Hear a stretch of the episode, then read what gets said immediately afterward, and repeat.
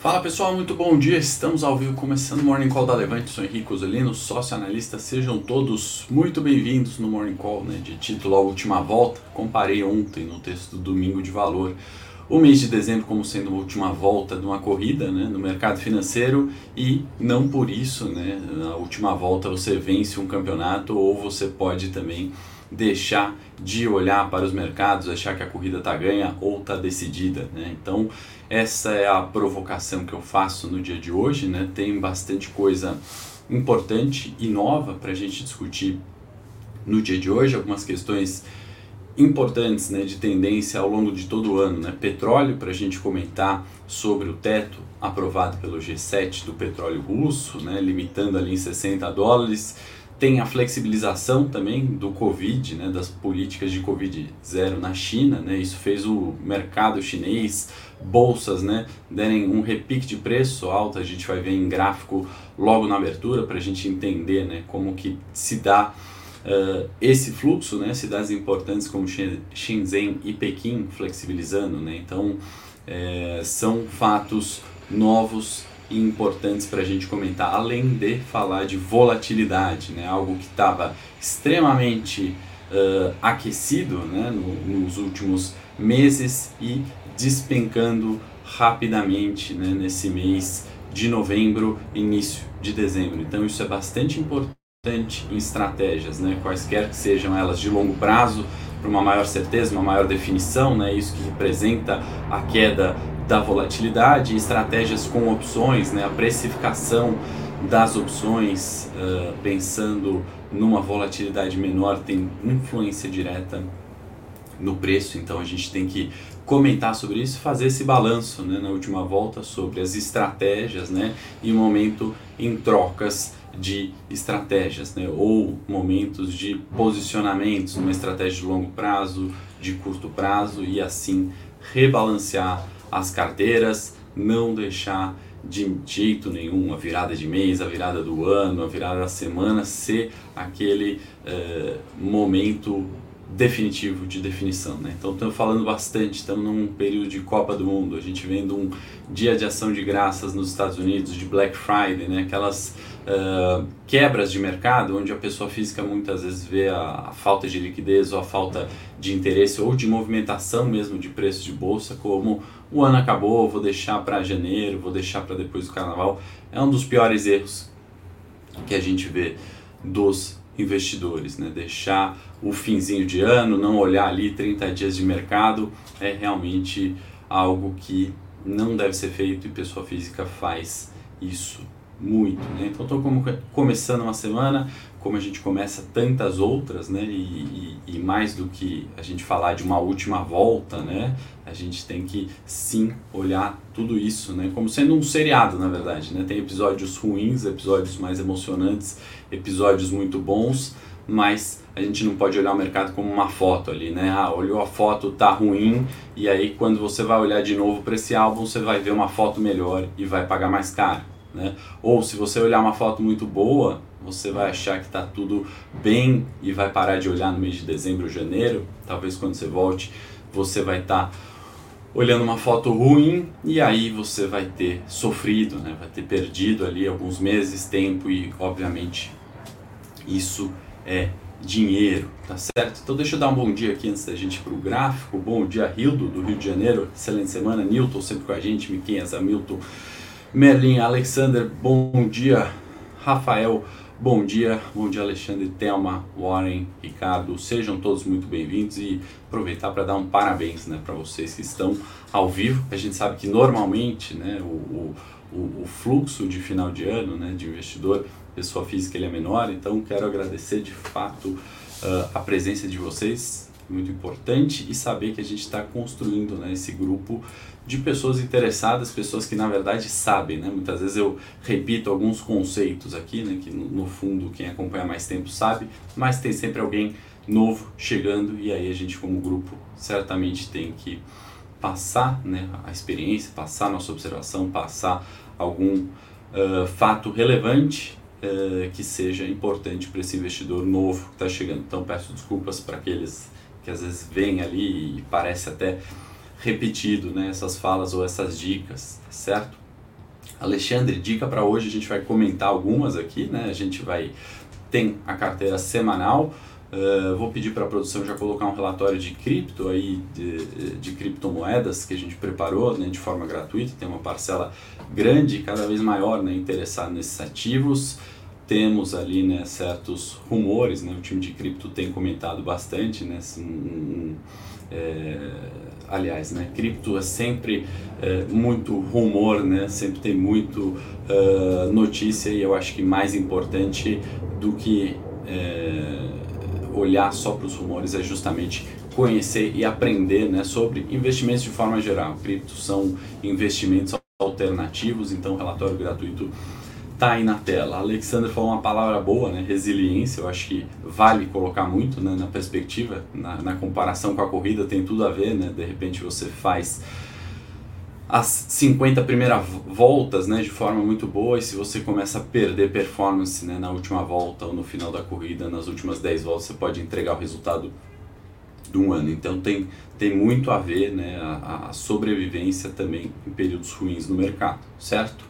Pode fazer um comparativo ali com carteiras, com séries, né? Eu faço bastante isso e vale muito a pena, né? Muitas vezes você tem um 0 a 0 no mês de dezembro, se você tá com 30% no ano, tá ok, né? Você tem um menos 5, se você tá com mais 100 no ano, excelente, né? O que a gente não pode é virar um menos 100 no mês de dezembro de uma performance que eventualmente pode não ter sido boa no ano. Então vamos lá começar aqui pelos mercados, né? Bolsas na Ásia refletem aí num terreno positivo, né? A gente está falando, uh, deixa eu só fechar o e-mail aqui, voltar para os índices. A gente está falando de fechamentos positivos na Ásia, acho que tem tudo a ver com uh, a, a, a, própria uh, a própria peraí que eu, eu fechei a tela aqui das dos índices é, a própria flexibilização que a gente já comentou né, sobre o Covid-0 tem um impacto bastante grande. Hansen subiu 4,51, Nikkei subiu praticamente no 0 a 0, CSI e S&P Austrália subindo. Né? A gente tem dados de PMI é, fracos, né, ruins, é, aquele PMI que é o índice gerente de compras é, vindo abaixo de 50, principalmente serviços, né, mostrando bastante enfraquecimento, né? E isso vem, obviamente, em decorrência dessa é, do fechamento mesmo né, dos mercados asiáticos, então contrasta aí com, com o mercado subindo, então sua dúvida é, poxa, PMI vem muito ruim na China, como é que as bolsas estão subindo? Flexibilização, né? o mercado precifica fatos futuros, tá? Até para fazer um paralelo, né, acho que vale a gente trazer o EPS, né, Earnings Per Share, que a gente sempre ou eventualmente acaba trazendo aqui é, no Morning Call, né, o, o, o gráfico de é, lucro por ação né, na China nos parece né, ter chegado num patamar baixíssimo né, em outubro e a gente observa esse repique de preço. Então, lucro melhorando, né? E aí, mercado, uh, se a gente pegar Xangai aqui como referência, o repique de preços aí do mês de novembro, né, leva para a média de 200. Quem me acompanha ali no Morning Técnico, quem gosta de análise técnica, sabe da importância da média de 200, não vou entrar tanto no detalhe, mas a gente viu esse repique de preços, né? São fatos positivos, né? Exceção do PMI, fatos positivos, retomada dos mercados. E aí vale a gente colocar a Ibovespa nesse contexto também, né? Os mercados melhorando o mundo afora, a relação de risco-retorno ficando melhor, né? Tem uma saída de fluxo do nosso Ibovespa, né? Então, a, a, talvez a falta de performance no Brasil é aquele ajuste, né? Quem se lembra aqui de Ibovespa subindo 14 no ano, quanto o Nasdaq caía 30, né? Então, essa diferença, né? Aquilo que no mercado financeiro a gente chama de alfa, né? Comparação ali entre uma carteira e um índice ou entre dois índices, né? Que é a diferença é, de um negativo até um positivo, ou dos dois positivos, né, diferença em módulo, a gente é, começa a observar um ajuste. Né? Então, talvez um, uma performance não tão boa para o Ibovespa melhora de outros mercados. Seguindo aqui na pauta, é, antes de falar do payroll da sexta-feira que a gente trouxe, né, e comentar minério subindo, né, a gente tem é, superado aí, né, a, a, os pontos de mínima, né, de 90 dólares, 100 dólares a tonelada do minério, subiu 2,02, recuperação pode ajudar a Vale, tem o Vale Day também na quarta-feira, né, encontro da Vale com os investidores lá fora, petróleo subindo em 90, né, com essa notícia não só do teto, eu acho que de, de, de é, do G7, né, frente ao petróleo russo, mas também é, pela preocupação né, que isso vai gerar. Né? A 60 dólares pode ter uma pa pausa ali de fornecimento. Né? A OPEP, por sua vez, manteve a produção né, depois daquele corte de 2 milhões de barris de óleo por dia, né? então reduziu ali a oferta, isso também favoreceu o preço do petróleo e, e, e temos ali então manutenção da OPEP, teto no G7 frente ao petróleo russo. E aí mercados na Europa, né, meio mistos, né, viraram aqui um pouco para o negativo nesse início de manhã, né, a grande preocupação geopolítica, a grande preocupação de fornecimento uh, do óleo russo ali na Europa, certamente com esse teto que dura, né, a princípio 45 dias no anúncio do G7, né, então a partir de hoje 45 dias de um petróleo uh, a 60 dólares na Rússia, uh, pode impactar né, a produção, pode impactar uh, aquecimento de casas, transporte, e a gente já está vendo né, esses, é, enfim, né, os últimos números que eu tinha ali, 450 milhões de pessoas né, com ausência de energia, de aquecimento, de calefação, e o inverno europeu chegando, né? Então aqui uma comparação, né, entre o petróleo russo, né, a 60 dólares, 67 dólares no momento, né, comparado com o Brent que está a 87. Então, de fato, né, vai é, gerar ali, né, um, um, desconto muito forte no petróleo russo, sanção dos G7 na, é, na no petróleo russo. Payroll, para a gente contextualizar né, o dado mais importante, deixa eu, mandem suas perguntas aí, estou vendo algumas perguntas aqui, deixa eu fazer uma pausa aqui antes dos gráficos do dia. O Rômulo está perguntando como o mercado pode reagir à indicação do Haddad para a paz da economia, baixa e alta de setores de energia e bancos. Ótima pergunta, Rômulo. Os mercados estão de fato né, nessa perspectiva de PEC. Eu vou chegar lá no, no, assim que a gente concluir aqui o externo, eu vou fazer algumas considerações sobre essa expectativa né, do Haddad como ministério. Tá? É, Henrique, o intraday com opções se mostrou efetivo, por que não prosseguir todos os dias? Tem opções realizando mil por cento. Vamos colocar aqui na pauta também e no gráfico de volatilidade já vou responder isso. Petro 4 vale a pena quase certeza? Alexander, fazer comentários de Petro no Morning Tech na sequência, só para a gente não desviar tanto da pauta do dia. Né? O que dá para falar de bate-pronto de Petro, comparado com os pares, está descontado. Comparado com a tendência do petróleo que a gente vem falando ao longo de todo o ano, que ao meu ver ainda é de alta, né? nos parece ser um ativo atrativo. Né? O problema é a ingerência política, né? a incerteza quanto ao novo governo, as os mandatos ali, né, política de investimento, de preço, etc. Né, como isso vai se dar no futuro, é por isso o desconto, né, por isso o maior risco, né, é por isso que temos uh, uma Petro descontada. Tá? Contextualizando aqui o payroll, né, que a gente teve como título no Morning Call de sexta, mais aguardado do ano, mais uma vez né, veio acima das projeções. Você não viu o Morning da sexta-feira, né, o que a gente comentou é que é, coluninha azul aqui, né, o indicador, né, como vem de fato, linha amarela é a projeção. Né, então, nos últimos oito meses, o indicador, né, a quantidade de emprego gerada veio maior que as projeções de mercado. No caso, né, na sexta-feira, veio 263 mil, mediana do mercado 200 mil, ou seja, uh, relatório de emprego forte, né? criação de empregos uh, em níveis bem acima do, dos projetados nos últimos sete meses. Além disso, né, linha branca aqui embaixo, aumento real de salário, né, marcando aqui 0,6, né, para ser mais exato, 0,55 de aumento de salário. O que, que é isso? Né? A bomba inflacionário. O mercado entra nessas, eh, em alguns discursos, né, em algumas verdades absolutas, né, então a foto que parece ser muito ruim o discurso de criação de emprego parecer ser ruim porque o Fed vai subir juros e aí as bolsas vêm para baixo, regrinha é, de bolso, né, juros para cima, renda variável para baixo, é, acaba trazendo um desespero, né, uma preocupação muito maior do que ela é de fato. Né? Se a economia real está gerando emprego, se os salários estão subindo, né, isso é bom economicamente falando. Né? Então pode ter um viés de alta de juros no curto prazo, isso pode ser ruim para a bolsa no curto prazo, mas para crescimento de PIB, geração de valor, uh, ajuste de preço de tela com o valor de fato das empresas, né? Isso aqui é excelente. Então, muita cautela quando a gente vai ler por aí, né? Ah, poxa, o payroll está muito forte, desemprego está em 3,7, Fed vai subir juros e mercado vem para baixo, né? Vamos tomar muito cuidado né, com esse tipo de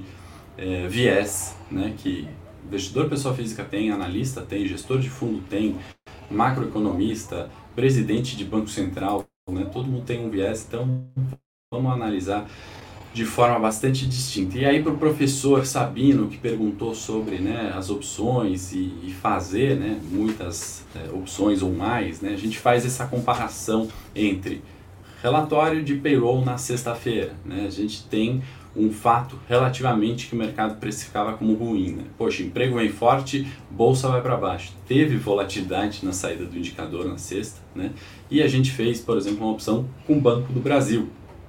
Né? O que, que tem a ver o Banco Central americano com o Banco Central brasileiro? Né? Ou é, payroll americano com a, nossa operação de Banco do Brasil? Aqui é um ponto né, importante que a gente tem que olhar. Né? Além de tudo isso que a gente sempre faz, né? a gente comenta muito sobre sermos uma bolsa de fluxo. Né? Então, fluxo melhorando o mundo, melhora o fluxo para ativo descontado. O Banco do Brasil disparou né? depois da, da precificação de um payroll forte, da possibilidade de juros americanos subir.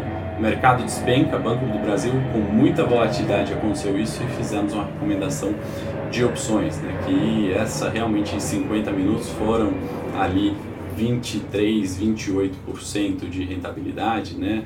É, alguns clientes pegaram 50% saindo pouco tempo depois da nossa recomendação. Então esse é o ponto que eu quero trazer é, para a pauta, que é a pergunta de vocês e é, tem a ver com o dia de hoje, com a semana. Né? A volatilidade né, parece estar diminuindo a volatilidade diminuindo, né, para quem não sabe, volatilidade é uma medida estatística, né, variação em torno de um valor esperado. Isso que é volatilidade, né, falar a bolsa está volátil.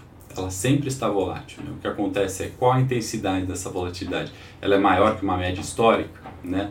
Uh, volatilidade sempre existe, é variação em torno de um valor esperado. Né? E para o mercado financeiro, né, a gente pode encarar a volatilidade como risco. Né? Não é o risco de falência, o risco da ação cair, da ação subir. é esse tipo de risco. É o risco uh, medido né, pela variação em torno de um valor esperado. Se essa variação é menor, você tem um risco menor. Né? Se você sabe que aquele ativo varia entre 2% para cima e 2% para baixo. Né? Esse é o histórico dele.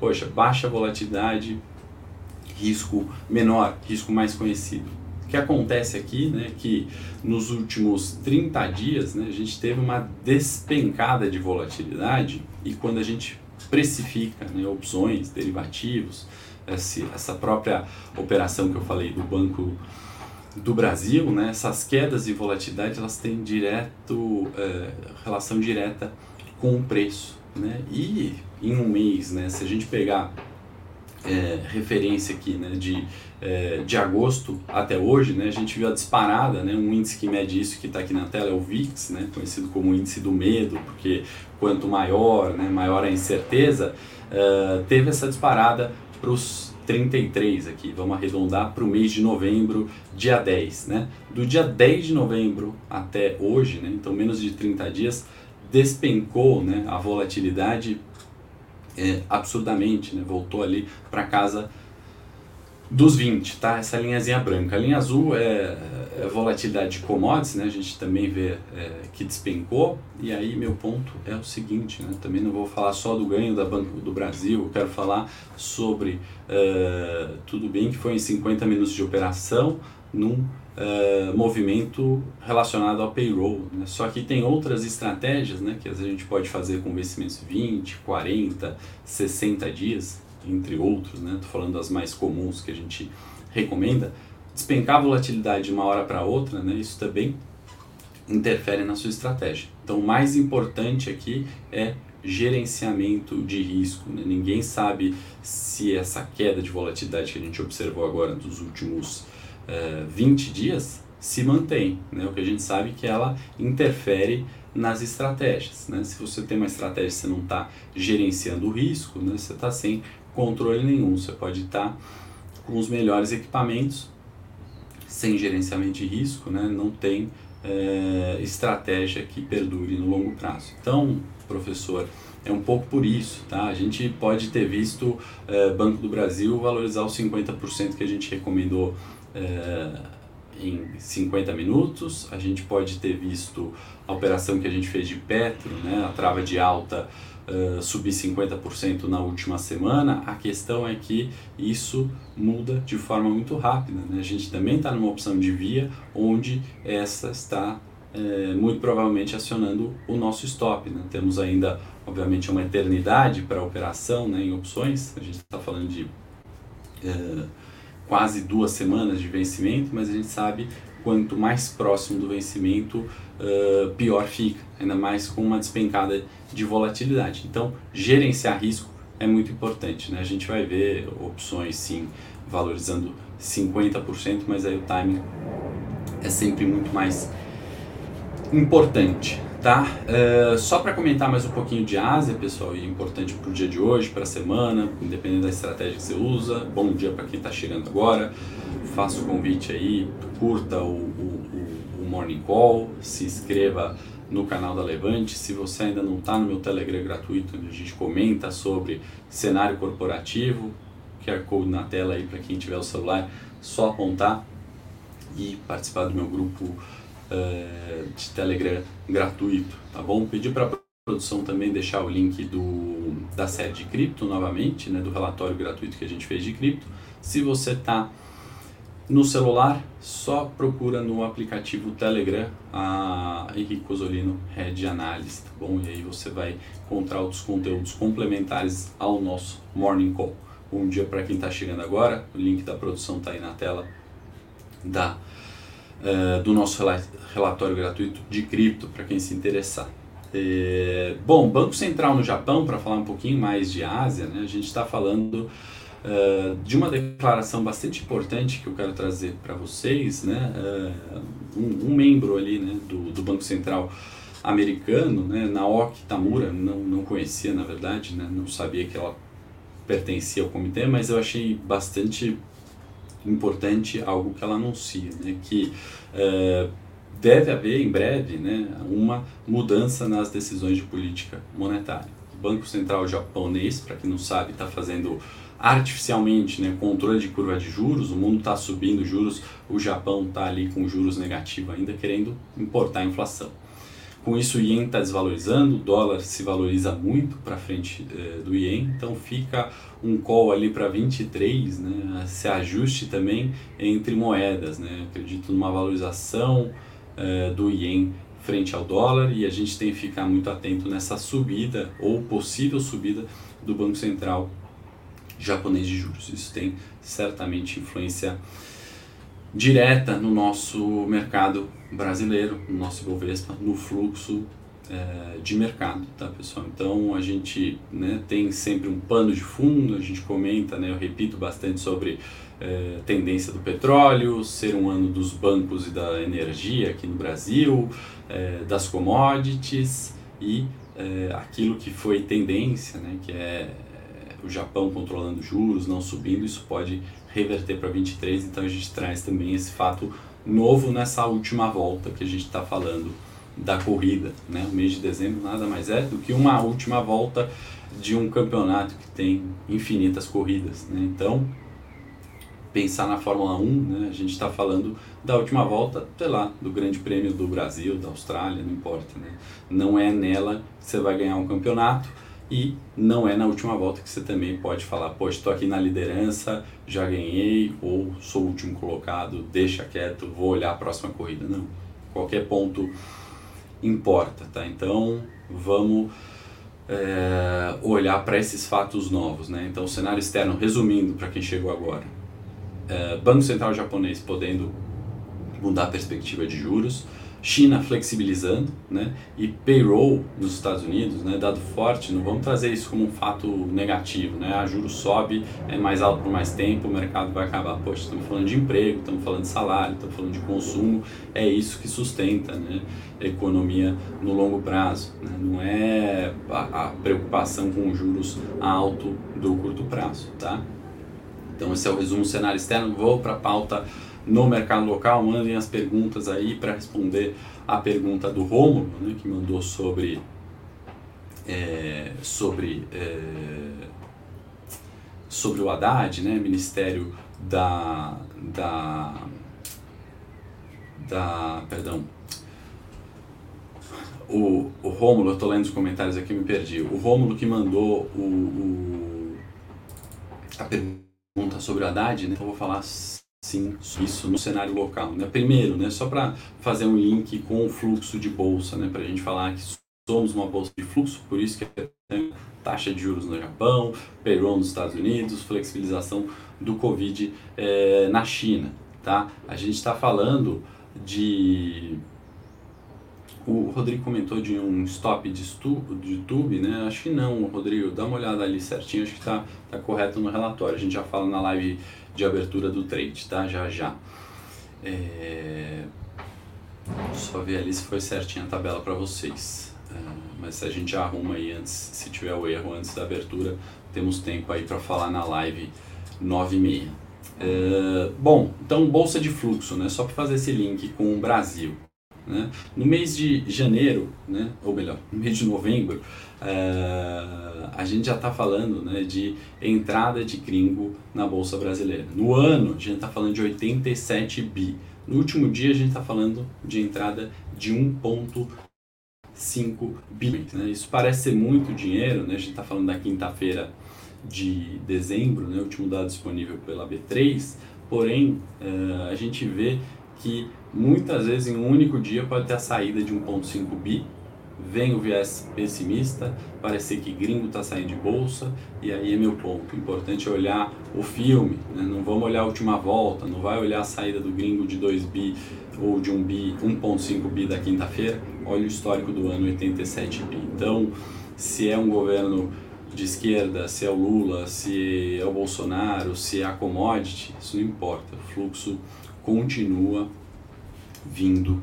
para a Bolsa Brasileira até o momento. O risco né, está sendo precificado a todo o momento. Então, se é o Haddad, Ministério da Economia ou não, né, se a PEC vem 200 bilhões ou 150 bilhões, né, mais importante do que a gente gastar tempo com essa especulação, né, e aqui eu falo né, do nosso tempo que é limitado. Né, no nosso Morning Call a gente tem, na ideia, 15 minutos. Né, a gente sempre faz em 30 porque é, realmente o ano de 22 tem pedido né, isso. É, a gente tem tempo limitado, os, os, os, investidores têm tempo limitado, os trabalhadores, todo mundo. Né? O limite é tempo, a gente não pode gastar tempo com a especulação. Vindo um ou outro, né? vindo é, um nome bom ou ruim, né? o mercado certamente aumenta de volatilidade no curto prazo, no longo prazo ele vai seguir uma tendência que é macro, macroeconômica, é fundamental, né, de, de preços de tela versus desconto do valor daquela empresa, fluxo de caixa, né, geração de valor e solução de problemas que aquela empresa dá, é, precificação dos agentes, né, análise técnica, é, momento de bolsa comparativa entre o risco Ibovespa com o risco Xangai, com o risco S&P. Tá? Então é sim muito importante a gente discutir, mas não vale a perda do tempo. Uh, ah, eu vi antes no site X falaram que o Haddad vazou isso. Quantas vezes vaza uma coisa errada, o investidor toma uma posição errada pensando num vazamento, num dado oficial e o mercado faz algo diferente. Né? Então vamos contextualizar. Uh, certamente não é um nome né, do melhor currículo econômico, não é um nome é, mais esperado pelo mercado, porém uma pessoa, né, e pode ser o presidente, ele não tem o poder né, de, de de deteriorar né, toda um, uma geração de valor, um PIB. Né? Junto com o STF, junto com o Congresso, junto com ministros, né, junto com uh, uh, empresários, aí sim, né, aí a situação fica um pouco mais alarmante não é aquilo que a gente tem agora. Então, não queria gastar nosso tempo aqui, né? já aviso até a equipe de transição ser anunciada, até a PEC de fato ser anunciada. Né? Há pouco tempo atrás a gente teve discussões semelhantes, né? em outros governos também discussões semelhantes quanto a teto. Né? Ano passado de Bolsa foi isso com o Guedes, né? e, e essa volatilidade no curto prazo, né? a gente tem que ter de pano de fundo, tentar operar. Não é algo que é uma é, tendência. A Morgana está perguntando se é o momento para comprar euro, né, Morgana? Eu acho que diversificação de moedas, né, elas são sempre é, interessantes para qualquer portfólio, né? É, não acho que tem o momento, né, de comprar euro, o momento de comprar dólar. Né? Eu acho que tem uma cesta ali de diversificação, igual é, a gente falou mal das techs, né? Talvez não era o momento de ter tech em carteira, né? Mas você tem que ter outros setores que combinem, né? É, talvez, né, se fosse para escolher uma moeda, como eu falei, preferiria talvez o ien é, do que o euro ou do que o dólar, né? Mas numa diversificação de cestas tem formas, né? E não precisa ser comprar a moeda, você pode estar exposto num determinado setor que te valorize em euros, né? Ou uma determinada ação que você consiga também ter essa exposição ao euro, né? O BDR, uma exposição também ao dólar, né? São são são movimentos de de diversificação que são sempre importantes, tá, Morgana? Então, dito isso de PEC e de Haddad, né, eu acho que vale a gente contextualizar, né, no sentido de que o mercado né, começa a discutir isso e começa a discutir se a Selic se mantém né, no atual patamar dos eh, 13,75, se o BC subiria a 0,25. Tá? Para lembrar a agenda, né, além de dados econômicos hoje, focos, PMIs, é, acho que o indicador mais importante é da semana que vem, que é o decisão de juros de fato do Banco Central é, americano. Tá? Então, é, nessa precificação de que se o Banco Central vai é, acatar o que o mercado quer, né, que é a disparada dos juros aí no curto prazo, em virtude da subida do risco, risco país, é, na minha opinião, Banco Central brasileiro segue cauteloso, segue né, naquela postura de Banco Central de uh, paciência e aguardar para ver os fatos. Né? O rumor não é um fato, né? o ruído ele não é um fato. Então, essa subida de 0,25 eu não acredito que o Copom faria na próxima reunião. Né? Os fatos estão uh, dados até o momento. Né? O que existe, óbvio, é, talvez um aumento da incerteza, mas isso não vira fato para um Banco Central tomar a decisão de subir juros, subir o 0,25 com os ruídos, seja da PEC, seja do, uh, do, da equipe de transição, do ministro da Economia, tá? É, que mais? Eu acho que de fato importante que a gente tem para o dia, é, ou né, de macro é isso, e aí eu quero comentar essa certeza, eu vou morning técnico agora, ao vivo, entrando na sequência, para comentar desse Bovespa, né, que está no gráfico semanal, né, são semanas desde agosto que não sai do 108, não sai do 114. Se é pânico, a gente alcança os 108, como foi na semana retrasada. Se é euforia, a gente busca o 114, como foi na semana passada, e isso tem se repetido. Né? Então, para a gente não cair nesses falsos rompimentos aqui, né, que bolsa vai do 114 para o 120 numa única toada, a gente tem que olhar isso em base diária, tem que olhar análise técnica, fundamento e macro. Vou continuar, para quem pediu Petro, a gente vai fazer análise gráfica de Petro e mais análise detalhada do Ibovespa e das 92 ações que estão